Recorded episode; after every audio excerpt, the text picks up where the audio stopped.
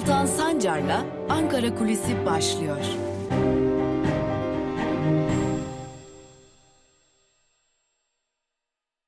Merhabalar sevgili Özgürüz Radyo dinleyicileri ve Özgürüz Radyo'nun YouTube hesabının sevgili takipçileri.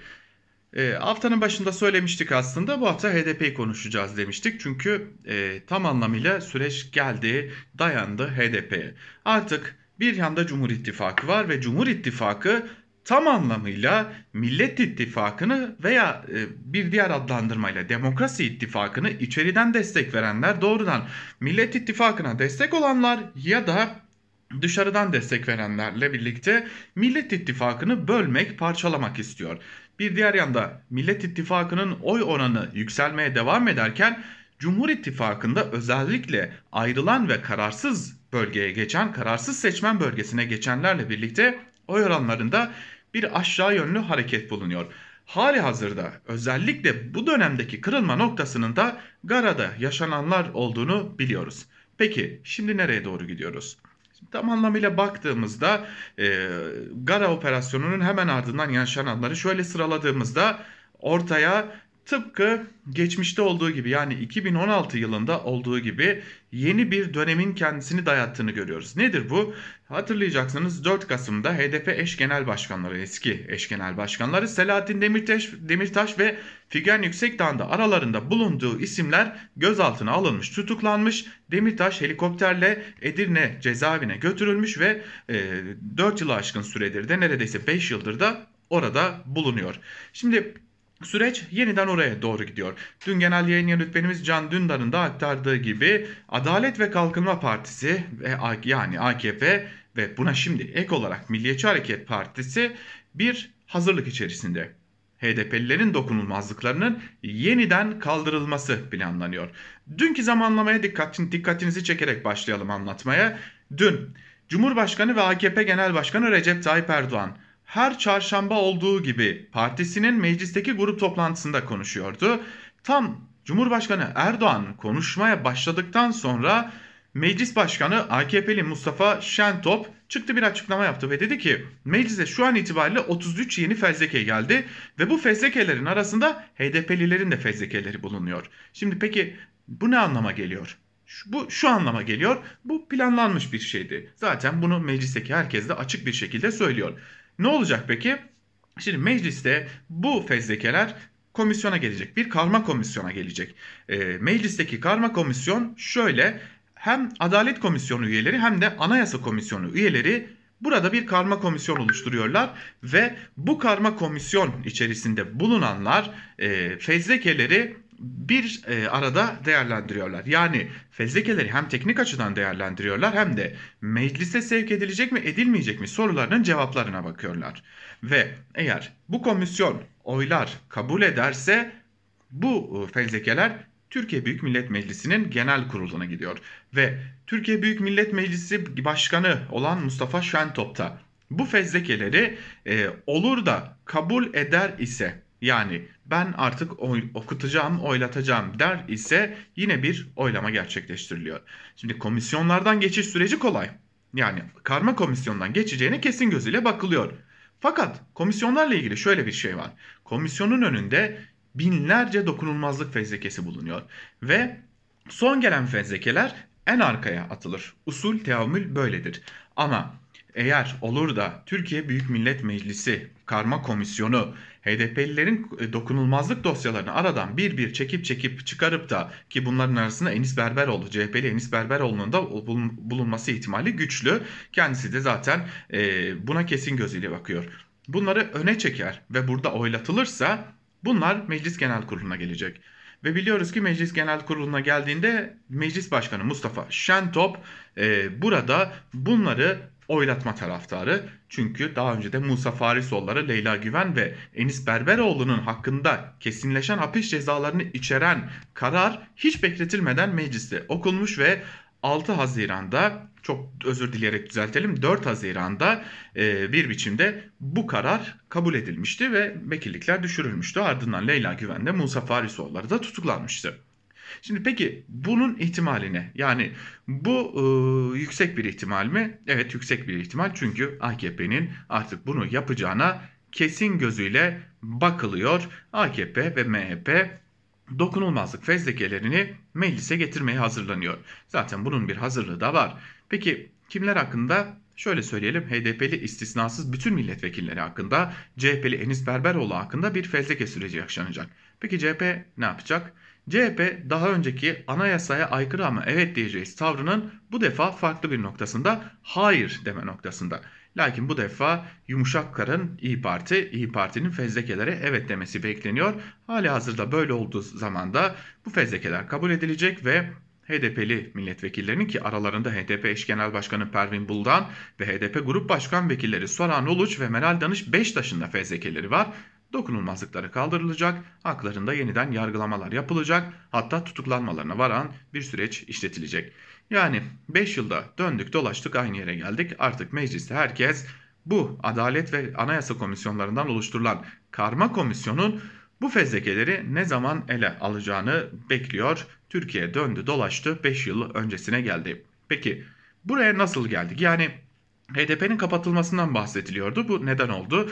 Bu aynı zamanda bu işlemlerin aynı zamanda e, AKP'nin, MHP'nin tırnak içerisinde söyleyelim gazını alma hamlesi olma, olacağı da tahmin ediliyor. Çünkü e, bir biçimde bu hamleler ile birlikte e, MHP'nin kapatılsın çağrılarına AKP ben parti kapatan e, parti olmak istemiyorum noktasındaki duruşuyla e, HDP kapatılmayacak ama HDP'lilerin e, kapatılması için el, el, elden gelen her şey yapılacak yeniden HDP'lilerin kadrolarının gözaltına alınacağı, tutuklanacağı, yargılanacağı, milletvekillerinin düşürüleceği bir sürece girmiş bulunuyoruz. Ve bu süreç e, öyle görünüyor ki çok da yavaş işlemeyecek. Neden mi? Çünkü Cumhurbaşkanı Erdoğan'ın bir an önce bu süreci işletin dediği de biliniyor. Bakalım ne kadar sürecek HDP'lilere yönelik bu uygulama diyelim. Ve bugünlük de Ankara Kulisi'ni noktalayalım. Yarın yine Özgürüz Radyo'da Ankara Kulisi'nde görüşmek umuduyla. Hoşçakalın.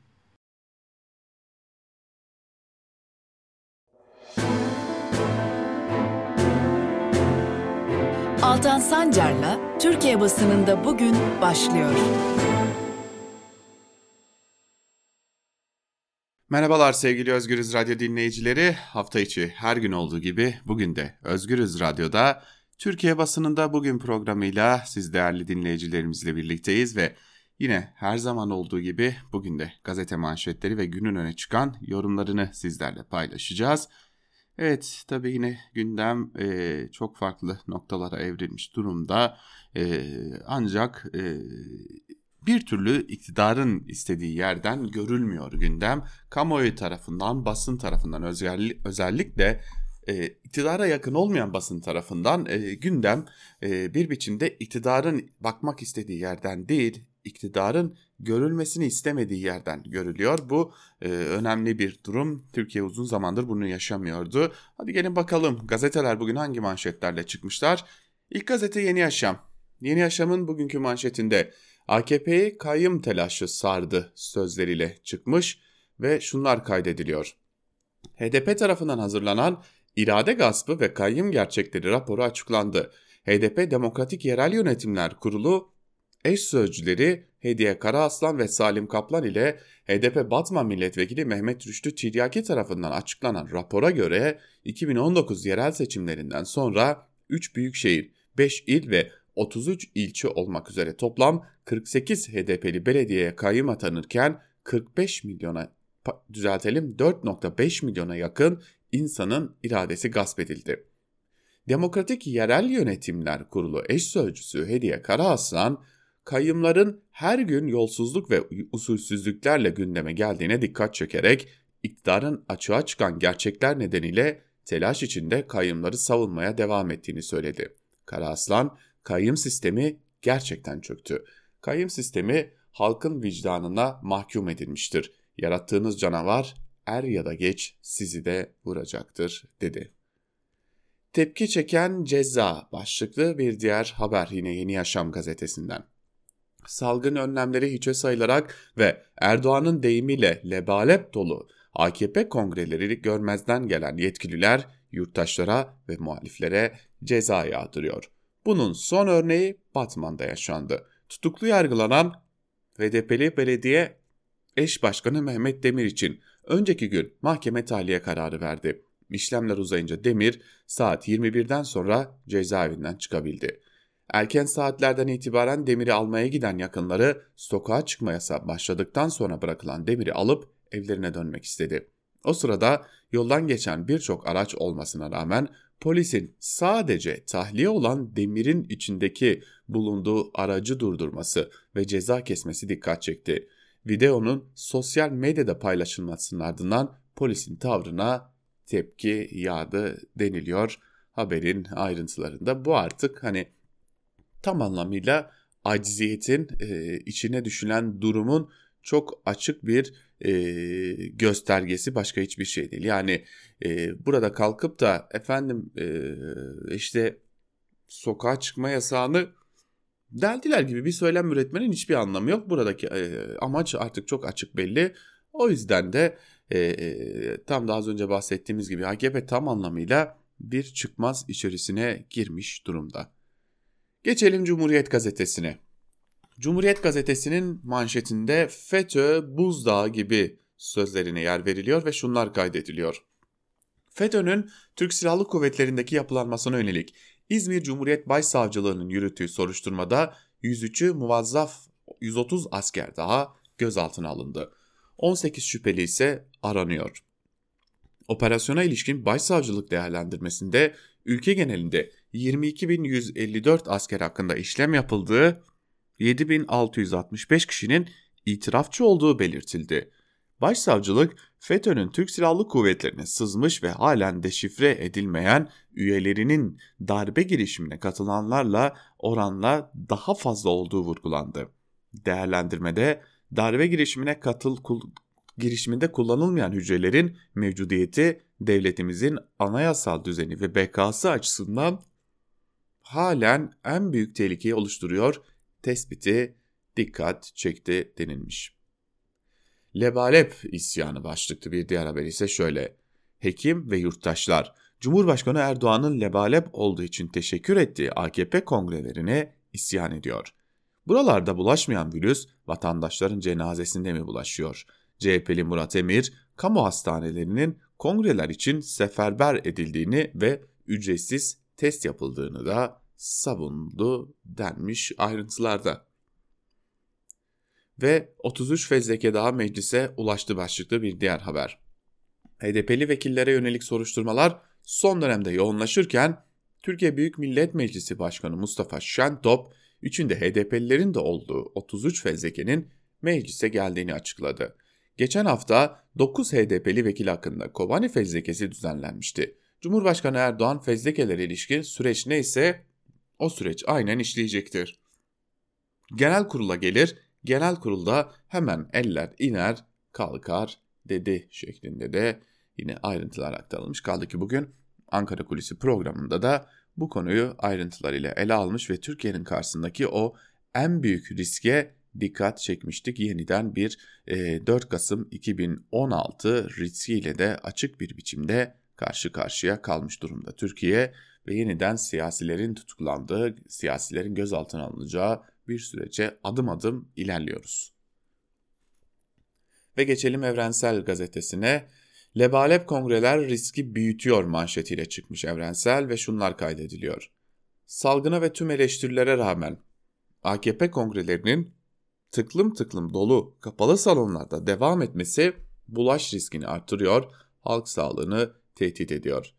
Lebalep dolu olmasıyla övünülen AKP kongrelerinde Türk Tabipleri Birliği'nden uyarı ve eleştiri geldi. Salgın can almaya devam eder, bulaşıcılığı yüksek mutant virüs yayılırken iktidarın kuralları hiçe sayarak bulaş odağı olacak şekilde il kongreleri ve vatandaşa yasak olan kalabalık cenaze törenleri düzenlemesi salgınla mücadelede ciddiyete uymamaktır. Semptom olmayan vatandaşların 250 TL ücret ödeyerek yaptırabildiği Covid testini AKP kongrelerine davet edilenlerin ücretsiz yaptırdığı iddia edildi. Ankara ve İzmir'deki kongrelere katılacak yüzlerce kişiye test yapıldı diyen CHP milletvekili Murat Emir, Sağlık Bakanı Koca'ya test kitleri arasında AKP üyeliği mi eklendi sorusunu da sormuş. Grev kırıcılığına pandemi kılıfı İşçilerin grevde olduğu Maltepe Belediyesi'nde grevden kısa bir süre önce işe alınan işçilere çöp toplatılmak istendi. Grevdeki işçiler buna izin vermedi. İşçiler İBB'nin grev kırıcılığına karşı sokakları kontrol etmek isteyince de polislerin pandemi var para cezası keseriz engeliyle karşılaştı denilmiş ayrıntılarda. Bu para cezası hep e, bir biçimde e, yani kaba tabirle söyleyelim derler ya hani garibana, e, işçiye, emekçiye kesilir ama hiçbir şekilde e, iktidara, iktidarın yakınlarına ya da e, bir biçimde e, başka noktalardaki kişilere kesilmez. Ve gelelim Bir Gün Gazetesi'ne manşette enkaz kalkmıyor sözleri var. Ayrıntılar şöyle. Berat Albayrak sürpriz biçimde ülkenin gündemine yeniden girdi. Erdoğan Albayrak'ı savunurken damadın da son derece başarılı yönetim sergilediğini söyledi. Hükümetin ekonomi kurmaylarından bu çıkışa destek gelmezken AKP içinde de birçok isim sessiz kalmayı tercih et, etti. Erdoğan'ın rezerv tartışmaları sırasında Albayrak döneminin argümanlarıyla konuşması iktidardaki ekonomik alandaki kafa karışıklığını da gösterdi. Bu durum bile dövizde ibreyi yukarıya döndürdü. Albayrak görevde olduğu son bir yıllık dönem bile çöküşü net şekilde gösteriyor. Merkezin kasasındaki para 2019 Temmuz'unda 57.6 milyar dolarken pandeminin ülkeye girdiği Mart 2020'de 42.8 milyar dolara düşmüştü. Pandemi henüz ülkeye gelmeden önceki 9 ayda rezervlerin %26'sı ve bunların dışındaki 41 milyar liralık ihtiyat akçesi zaten harcanmıştı deniliyor. Şimdi buradan aslında şunu anlıyoruz. Yani bu ülkede e, bu tablonun ortaya çıkmasının müsebbibi pandemi filan da değil. Bu tablonun ortaya çıkmasının esas sebebi e, AKP iktidarının politikaları. Yani bu tabloya yol açan şey bizzat iktidar. Bakın e, Berat Albayrak'ın e, neler yaptı yani imza attı o çok kötü dönemin e, bazı rakamları var. Bunları da paylaşmış olalım sizlerle. 128 milyar dolar rezerv e, Merkez Bankası'ndan azalan miktar. Öte yandan Albayrak göreve geldiğinde 4.73 olan dolar görevi bıraktığında 8 lira 51 kuruştu. Bu yani %45 değer kaybı demek. Öte yandan swaplar ve zorunlu karşılıklar gibi borçlar çıkarıldığında Merkez Bankası'nda kalan para eksi 42.5 milyar dolar yani eksiye inmiş durumda rezervler. Öte yandan kamu bankalarından piyasaya satılan dövizler yüzünden döviz açıklarında ortalama 14,5 kata varan artışlar da yaşanmış durumda Berat Albayrak döneminde. Beşli çete TEDAŞ'ın kasasını patlatmış başlıklı bir diğer habere geçelim. İktidarın özelleştirdiği elektrik dağıtım şirketleriyle ilgili skandalların ardı arkası kesilmez, kesilmezken Sayıştay denetim raporlarında önemli tespitler yer aldı. Şirketlerden geçmiş dönem elektrik tüketiminden kaynaklanan 2.9 milyar TL'yi tahsil edemeyen TEDAŞ, özelleştirilen şirketlerin kasalarında kalan paralarla gayrimenkulleri de geri alamadı. Denetim raporuna göre kurumun bankada tutulan 26 milyon 175 bin lirası özelleştirme sürecinde özel şirketlere kaldı. Şirketler özelleştirme sırasında kasalarda kalan parayı geri vermeye yanaşmıyor. Bu şirketlere ve geri vermedikleri paralar şöyle. Çamlıbel Edaş yani Cengiz ve Koli'nin şirketi 4 milyon 564 bin lira. Limak yine 12 e, milyon 861 bin lira. Çalık 5 milyon 272 bin lira. Aksa 3 milyon 272 bin lira. Bunlar çok önemli ve çok ciddi rakamlar. Tabi şöyle sanılmasın yani efendim şirketler vermiyor iktidar ne yapsın filan diye. Belki böylesi bir düşünce e, hakim olabilir ama buradaki esas mesele şu. İktidar bu şirketleri korumuyor olsa değil parayı geri vermemek faiziyle geri vermek zorunda kalırlardı. Velhasılı kelam e, buradaki tablo çok açık ve net biçimde ortada. E, iktidar açık bir şekilde bu şirketleri koruyor, o parayı vermiyor, vermeyin diyor ve sonunda da bu şirketler bu parayı vermiyor. Geçelim Sözcü gazetesine manşette lebalep ucuz ekmek kuyruğu sözleri var ve şunlar kaydediliyor. Millet geçinemiyor, gücü ekmek almaya ancak yetiyor. İstanbul halk ekmek büfelerinin önünde kuyruklar bitmiyor. İşte Kasımpaşa'da İstanbul halk ekmek büfesinin önü denilmiş ve bir fotoğraf paylaşılmış. Ve bu fotoğrafta e, yüzlerce yurttaş ellerinde poşetlerle ucuz yani 1 liraya halk ekmek alabilmek için bir bekleyiş içerisinde e, ve e, bu çok dikkat çekici bir tabloyu da e, ciddi bir şekilde e, ortaya koyuyor. Ve geçelim Karar Gazetesi'ne. 128 milyarın ya, tanıkları konuşsun manşetiyle çıkmış Karar Gazetesi ve şunlar kaydedilmiş. Merkez Bankası'nın döviz rezervlerinin 2 yıla yakın sürede eritilmesinde dolara kontrol gerekçe gösterildi. Ancak çabalara karşı kur frenlenemedi. Uzmanların uyarılarına rağmen rezervler tüketilene kadar ısrarla satış yöntemi uygulandı. Hatalı politika dövize en çok ihtiyaç duyulan dönemde yabancı yatırımcının çıkışına zemin oluşturdu. Neden ihale açılmadı, kime kaça satıldı, kimler faydalandı sorularının cevabı ise hala havada. Siyasetle birlikte işlemlerin yapıldığı dönemde Merkez Bankası'nın e, da bulunan eski başkan Murat Uysal ve yardımcısı Emrah Şener ile diğer bürokratların sorumluluğu öne çıktı.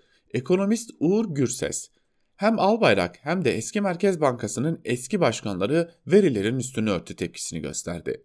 İşlemler şeffaf iddialarına karşı çıkan Gelecek Partili Kerim Rota, Merkez Bankası'nın sitesinde döviz müdahalesinin 2014'te olduğu yazıyor dedi şeklinde de ayrıntılar aktarılmış. Ve gelelim iktidarın gazetelerine. Peki tüm bunlar olurken iktidar gazeteleri hangi manşetlerle çıktılar, neleri savundular? Şöyle kısaca da onlara bakalım. Sabah gazetesinin manşetinde Erdoğan var. Kol kola girdiğiniz terörü ininde bitireceğiz sözleri. Başkan Erdoğan CHP'ye sert eleştirdi. Gara'da 13 masum insanın infaz edildiği acı hadiseyle bu alçak zihniyeti utandırmaya yetmedi denilmiş ve CHP için şunlar söyleniyor. Gara katliamı terör konusunda kimin nerede olduğunu göstermesi açısından gerçek bir turnusol oldu. CHP heyula haline gelmiş amorf bir yapı, süzme faşist bir partidir. CHP belediyeciliği çöp, çukur ve çamur demektir demiş. E, hemen altında da teröre bulaşan 9 HDP'li vekilin fezlekesi mecliste denilmiş. Bu e, iktidarın güçlü olduğu anlamına da gelmiyor. Çünkü muhalefet Gara katliamı hemen ardından takındığı tavır ile çok açık bir biçimde, çok açık bir şekilde aslında e, iktidarı zorda bıraktı ve iktidar şimdi bunun içinden çok ciddi bir çıkış arıyor ama bulamıyor. Ve gelelim hürriyete. Hürriyet'in manşetinde 201 mezar gerilimi sözleri var ve şunlar kaydediliyor. Mübadeleler öncesi 167 Türk ailenin yaşadığı Gargara yani Simandra köyünde okul bahçesindeki spor salonu inşaatı kasasında Osmanlı dönemine ait mezarlık bulundu. Buradaki 201 naaş Türkiye haber verilmeden depoya konuldu. Ancak basında naaşların kıbleye dönük olduğu ve bir mezarda da Osmanlı taşı bulunduğu haberleri yer aldı. Türkiye Selanik Başkonsolosluğu yetkilileri köyü ziyaret ederek bilgi aldı. Ankara'da eş zamanlı çifte diplomatik girişim başlattı. Türk Dışişleri yaptığı açıklamada inşaat çalışmalarının derhal durdurulmasını, naaşların dini inançlara uygun şekilde ve törenle bulundukları yöreye defnedilmesini talep etti deniliyor ayrıntılarda. Evet, Hürriyet'in gündeminde bunlar var. E, muhalefetin açıklamaları, muhalefetin sözleri ise tabii ki Hürriyet'in gündeminde, Ahmet Hakan'ın gündeminde yok diyelim daha doğrusu. Ve geçelim Milliyet'e. Bu salgın böyle bitmez manşetiyle çıkmış Milliyet ve şunlar kaydedilmiş ayrıntılarda. Samsun'da 100 bin kişide 171.29 vaka sayısı 202.94'e yükseldi. Kent Covid-19 vakasının en çok görüldüğü 4. il oldu. Samsun valisi Zülkif Dağlı en ufak gevşemenin dahi vaka sayısında artışa yol açtığını, bu nedenle kısıtlamaların olmadığı günlerde zorunlu olmadıkta olmadıkça dışarıya çıkılmasını istedi. Ve Samsun'dan bir de fotoğraf paylaşılmış. İşte bakın kalabalıklar şöyle böyle diye. E, hemen altında e, Cumhurbaşkanı Erdoğan'ın yaptığı konuşmalar var. Peki nerede yaptı Cumhurbaşkanı Erdoğan bu konuşmaları? Cumhurbaşkanı Erdoğan bu konuşmaları kongrelerinde yaptı. Korkunç kalabalıkların doldurulduğu kongrelerde gerçekleştirdi. Ama Milliyet gazetesinin başında bulunanlar da, Milliyet gazetesini yönetenler de biliyorlar ki Cumhurbaşkanı Erdoğan'ın yaptığı o kongrelerdeki korkunç kalabalık bu salgının büyümesine neden olsa dahi bunu gazetelerinde yazdıkları, çizdikleri anda bugün oturdukları o koltuklarda oturamayacaklar. İşte tam da bu nedenle e, sanki Samsun'daki halk suçluymuş, sanki İstanbul'daki halk suçluymuş, sanki son dönemde salgının yükseldiği e, Karadeniz bölgesindeki yurttaşlar suçluymuş gibi davranıyorlar ama esas suçlu ortada. Bu salgını yönetemeyen, yönetemediği gibi kendi oyları azalmaya e, yüz tuttuğu için de çok açık bir şekilde kongreler yaparak gövde gösterileri yapan iktidar suçlu. Geçelim Yeni Şafak'a. Manşette 144 üyeli derneğe 8 milyon dolar sözleri var ve şunlar kaydedilmiş. ABD ve Avrupa Türkiye'de topluma eşcinselliği dayatan LGBTİ derneklerine milyon dolarlar aktarıyor. Sadece 144 üyeli Ankara merkezli Kaos Gele Kültürel Araştırmalar ve Dayanışma Derneği'ne aktarılan fonun büyüklüğü 7 milyon 896 bin doları yani yaklaşık 57 milyon lirayı buldu denilmiş. Tabi ayrıntılarını aktarmayacağız. Biz bu nefret suçuna ortak olmayacağız. Sadece Yeni Şafak'ında Akit'inde e, LGBT artı düşmanlığı ve nefret suçları devam ediyor. E, her ne kadar devam ederse etsin her zaman söylendiği gibi bu ülkede LGBT artılar var alışacaksınız. Akit'in manşetinde ise CHP süzme faşist bir partidir sözleri var. Cumhurbaşkanı Erdoğan'ın Cumhuriyet Halk Partisi'ne bir biçimde yönelik sözleri aktarılmış ve sür manşette de HDP suçlanıyor. HDP'nin ön kapısı meclisi arka kapısı Kandil'e çıkıyor denmiş. Bir dönem arka kapıları e, Pensilvanya'ya çıkanlar bunu söylemişler diyelim ve artık yavaş yavaş gazete manşetlerini noktalayalım. Gelelim günün öne çıkan yorumlarına. Şimdi son günlerde iktidarda ciddi bir e, çaba var. Ne bu çaba? Bu çaba e, Berat Albayrak paylat, e, parlatma çabası. E, gelinen son noktada da e, Hüseyin Gülerce Star gazetesinden Hüseyin Gülerce Berat Albayrak Kemal Derviş başlıklı bir yazı kaleme almış ve e, bir bölümde şunları kaydetmiş. Psikolojik saldırı bu defa eski Hazine ve Maliye Bakanı Berat Albayrak üzerinden yapılıyor. En çirkini de damat yaftasının namluya sürülmesi. CHP ve şurekasının bu saldırısında Ahlak, ar, onur, edep, haya bunlardan hiçbiri yok. Psikolojik savaşta doğrudan Sayın Erdoğan'a hedef aldıkları gibi belli isimler üzerinden de planlı ve organize bir algı operasyonu yapılıyor. Beşinci kol elemanları etki ajan, ajanları eliyle malum medyanın, sosyal medyanın desteğiyle yürütülen bir psikolojik savaş bu denilmiş ve ilerleyen bölümlerinde de e, Kemal Derviş ile Berat Albayrak kıyaslanıyor ve e, Berat Albayrak'ın başarılarından bahsediliyor.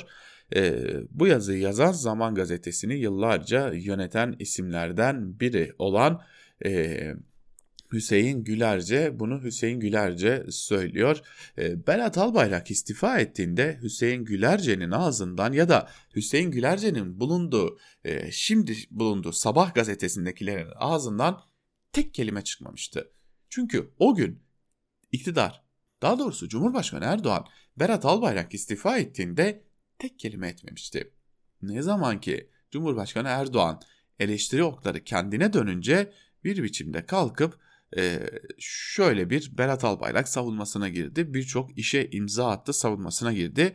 E, hal böyle olunca da çok hızlı bir biçimde malum iktidar medyası, iktidara yakın medya e, bu konuda kıvraklığa sahip. Hızlı bir biçimde e, Berat Albayrak'ı savunmaya geçtiler. E, tabii yarın Ankara kulisinde de bahsedeceğiz. E, Berat Albayrak için sadece savunmadan bahsedilmiyor. E, Berat Albayrak için ya AKP'de ya da e, kabinede yeniden görev alma ihtimalinin de giderek güçlendiğinden bahsediliyor. E, yani bizim hayatımıza yeniden bir e, Berat Albayrak faktörü girecek gibi de görülüyor diyelim e, aktaracağız. Yarın da Ankara Kulisi programımızda bu konunun ayrıntılarını aktaracağız sizlere. Şimdi köşe yazılarına dönelim. Malum AKP içerisinde son dönemde Özlem Zengin, kendisi aynı zamanda bir hukukçu, e, yaptığı açıklamalarla tepki çekmişti. Efendim talimatla hamile kalıyorlar. E, ahlaklı bir kadın çıplak aramaya maruz kaldığında bunu nasıl e, senelerce gizler gibi e, sözler kullanıyordu. Bu konuya dair bir yazıyla devam edelim. Cumhuriyet gazetesinden Mine Söğüt'ün Özlem Zengin'e hiç kızmayın başlıklı yazısını aktaralım. Özlem Zengin'e hem cinslerine karşı bu kadar adaletsiz ve hatta küstah davranabildiği için hiç kızmayın. Hele hele bir zamanlar başörtüsüne destek veren biriyseniz onu nankörlükle hiç suçlamayın. Mümkünse başörtüsünün kadın özgürlüğüyle değil, aksine kadının esaretiyle güçlü bir ilişkisi olduğunu neden görmediğinizi düşünüp kendinizi sorgulayın.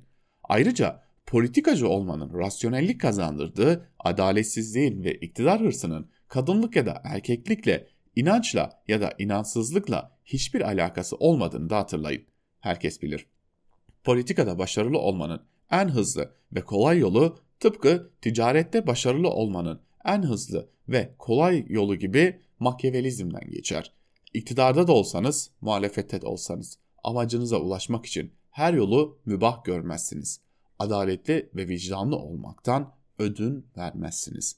Şartlara göre mevzi belirlemezsiniz. Gerektiğinde dün söylediğinizi bugün inkar etmenin ya da dün söylediğinizle bugün söylediğinizin çelişmesinin ilişkisi olabileceği ihtimaline gülüp geçmezsiniz. Olduğunuz yerden bir karış bile yükselmezsiniz. Gücün nimetlerinden faydalanamazsınız. Kendinizi saldırılardan koruyamazsınız. Yanınızda kimseleri bulamazsınız. Erdeminizle, ahlakınızla, hukukunuzla, vicdanınızla, doğruyu söyleme inadınızla olduğunuz yerde yapayalnız kalırsınız. Gücün kötü yanı acımasız, adaletsiz, ürkütücü, gaddar, cezalandırıcı olabilmekle bir ilişkisi olduğunu zanneden kalabalıkların iktidarlardan beklentileri o yüzden öncelikle iyi olmaları değil, aksine güçlü olmalıdır. İyi despotlar ve kötü despotlar olarak ikiye ayırdığı liderleri despotluk güçlerini ne için kullandıklarına bakarak kutsar ya da lanetlerler ama despot olmayan bir liderin iktidarını hayal bile edemezler. Özlem Zengin gibi bir politik figürün kişisel tarihiyle çelişen refleksleri o yüzden haber konusu bile değildir. Eğer Özlem Zengin aksini yapsaydı, bulunduğu konumun olanaklarını tehlikeye atma pahasına bildiği doğrudan yana olmayı göze alsaydı, geldiği noktanın avantajlarını kadın sorununa doğru yerden yaklaşabilmekte ve feodal işleyişi alt üst etmekte yani temsil ettiği politik gücün canını sıkabilecek gözü peknikte kullansaydı yaptığı şeyin o zaman gerçekten bir haber değeri olurdu diyor Mine Söğüt yazısında. Ve bir diğer yazıya bakalım İsmail Saymaz'ın Sözcü gazetesindeki yazısı Reis bizi karantinaya götür başlıklı yazının bir bölümü şöyle. Sağlık Bakanlığı'nın açıkladığı 15-21 Şubat haftasına ait koronavirüs tablosuna göre en çok vakanın görüldüğü 5 şehrin 5'i de Doğu Karadeniz'den. Şehirler şöyle sıralanıyor. Ordu, Giresun, Trabzon, Samsun ve Rize. Peki ne oldu da Karadeniz'de koronavirüs patladı? Kimileri cenazeleri gerekçe gösteriyor, kimileri düğünleri, kimileri de ev ziyaretlerini. Köyden şehre inenleri suçlayan da var. Şehirden köye, köyden yaylaya çıkanları da. Şu günlerde bölgedeki tek hareketlilik AKP il kongrelerinden kaynaklanıyor. Kongrelerden ilki Giresun'da düzenlendi. Giresun'la çok talihsiz. Salgının cefası yetmezmiş gibi 22 Ağustos'ta başlayan sel felaketi 10 insanımızı aldı. Cumhurbaşkanı Erdoğan yasak masak tanımayıp selzedelerle bir miting gerçekleştirdi. Şifa niyetine üzerlerine birer poşet çay fırlattı. Birbirini ezen mi dersin, yere düşüp çamura bulanan mı? Geçen ay emekli din adamı Nuri Genç koronavirüsten can verdi. Sıradan vatandaşa babasının tabutunu kaldıracak cemaate izin verilirken gencin cenazesi protokol ve izdihamla uyarlandı. Sonra 8 Şubat'ta da AKP kongresi yapıldı. Yalnızca Atatürkçü Düşünce Derneği Başkanı Oğuzcan Özdemir tepki gösterdi. Dedi ki, eğitim uzaktan devam ederken, lokanta ve kahvehaneler kapalıyken, derneklerin etkinlik yapması yasakken, kısıtlamalar sürerken Ne hikmetse bu virüs bir tek AKP kongrelerinde yayılmıyor. O kadar haklı ki virüs patladı. Düğün, nişan, kına, mevlid ve taziyeler yasaklandı. Ev ziyaretleri ve günler yasak. Çiftçiler köylere ve yaylalara çıkmayacak. Vali Enver Ünlü, bankalardaki maskesiyle oturan temizlik, maske ve mesafe uyarısı yaptı. Eh ne de olsa AKP kongresine gelmiş değillerdi. Erdoğan 12 Şubat'ta da Rize'de cami açılışı gerçekleştirdi ve cuma namazı kıldı. 3 gün sonra Rize Kongresi'ne katıldı. Salon tıklım tıklımdı. Erdoğan sevincini gizlemedi. Salgın olduğu bir dönemde kongre yapıyoruz ve salon, salon lebalep dolu. Rize gibi bütün geçim kaynağı çay olan bir şehirde çay ocakları bile açılamazken AKP şehrin gözünün içine baka baka kongre düzenledi. Bedeli ağır oldu. Ve e, Erdoğan'ın Trabzon Kongresi'nden hemen ardından da Trabzon Kongresi'nden bahsediyor İsmail Saymaz. Şimdi az önce Milliyet Gazetesi'nden aktarmıştık ya Samsun Kongresi'nden bahsediyor ve ortaya çıkan e, tabloyu özetledikten sonra da e, denili, diyor ki kimileri uzaktan Fatiha okur, kimileri içinden beddua diye de bitiriyor yazısını İsmail Saymaz ve e, ortaya çıkan tabloyu açık bir şekilde özetliyor. Ve şimdi gazete duvardan Dinçer Demirkent ile devam edelim. Saymaz'ın ardından devleti çeteden ayıran nedir diye soruyor yazısının başlığında. Demirkent ve yazısının bir bölümünde de şunları kaydetmiş Demirkent. Yeni Şafak gazetesinde hangi konularda muhalefet yapılabileceğine ilişkin açıklamalar dikkat çekiyordu. Mehmet Ağar, Gara operasyonuna ilişkin sorumluluk tartışmalarına katılmış ve diğer hangi konularda muhalefet yapılacaksa yapılsın ama bu konular olmaz diyerek sahnede yerini almıştı. Gerçi bu sahne kurulalı sanırım çok oluyor. Emniyet Genel Müdürü olduğu dönemde Susurluk davası kapsamında cürüm işlemek için silahlı teşekkül e, oluşturduğu iddiasıyla 5 yıl hapis cezası alan Ağar, 2012'de girip 1 yıl ağırlandı cezaevinden çıkarken bir devlet görevini daha yerine getirdiğini söylemiş, devlet gel dedi geldik, git dedi gittik demişti. Ayşegül Sabuktay devletin yasal olmayan faaliyetleri Susurluk olayına hukuk siyaset kuramından bakış başlığı ile 2010 yılında yayınladığı doktora tezinde Susurluk yakınlarında meydana gelen kaza ile gündeme oturan devlet içindeki çetenin siyasal soykütüğünü bilinenlerin el verdiği ölçüde devlet kuramındaki anlamı bakımından incelemişti.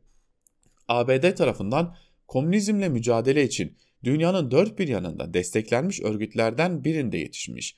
Türkiye'de birçok cinayetin faili ve şüphelisi yurt dışında uyuşturucu kaçakçılığından tutuklanmış ve cezaevinde yatmış Interpol tarafından aranan Abdullah Çatlı, Doğru Yol Partisi milletvekili ve korucu aşireti olarak bilinen Bucak, aşiretin lideri Sedat Bucak ve eski İstanbul Emniyet Müdür Yardımcısı Hüseyin Koca da aynı arabadaydı. Arabada silahlar ve susturucular vardı. Çatlı İçişleri Bakanlığı tarafından verilmiş bir yeşil pasaport Mehmet Ağar'ın imzaladığı silah ruhsatı taşıyordu. Ve e, aslında Mehmet Ağar'ın e, son günlerde iktidarı savunmak için ortaya çıkan Mehmet Ağar'ın e, neler yaptığını anlattıktan sonra Dinçer Demirkent e, şunları kaydetmiş onu da aktarmadan geçmeyelim. Son 6 yıldır egemenlik sahasına anayasal haklarından soyularak çıplak bedenler haline getirilen milyonlarca insan atıldı. İşte bakmamız gereken odak da burada. Birbirine bağlanan bütün hak arayışlarının karşısında amorf siyasal form ve onun yasas, yasanın sınırlarını sürekli belirsizleştiren çıplak egemenlik pratiği taşıyor. En başta insan onurunu hedef alıyor ve karşısında en başta ve en güçlü haliyle insan onurunu esas alan mücadele biçimlerini buluyor demiş Dinçer Demirkent'te yazısında. Ve bizler de Dinçer Demirkent'in yazısıyla birlikte noktalamış olalım. Bugünlük de Türkiye basınında bugün programını şimdi bizler sözlü ve yorumu genel yayın yönetmenimiz Can Dündar'a bırakacağız. Sizler Özgürüz Radyo'dan ayrılmayın. Yarın haftanın son Türkiye basında bugün programında görüşmek dileğiyle.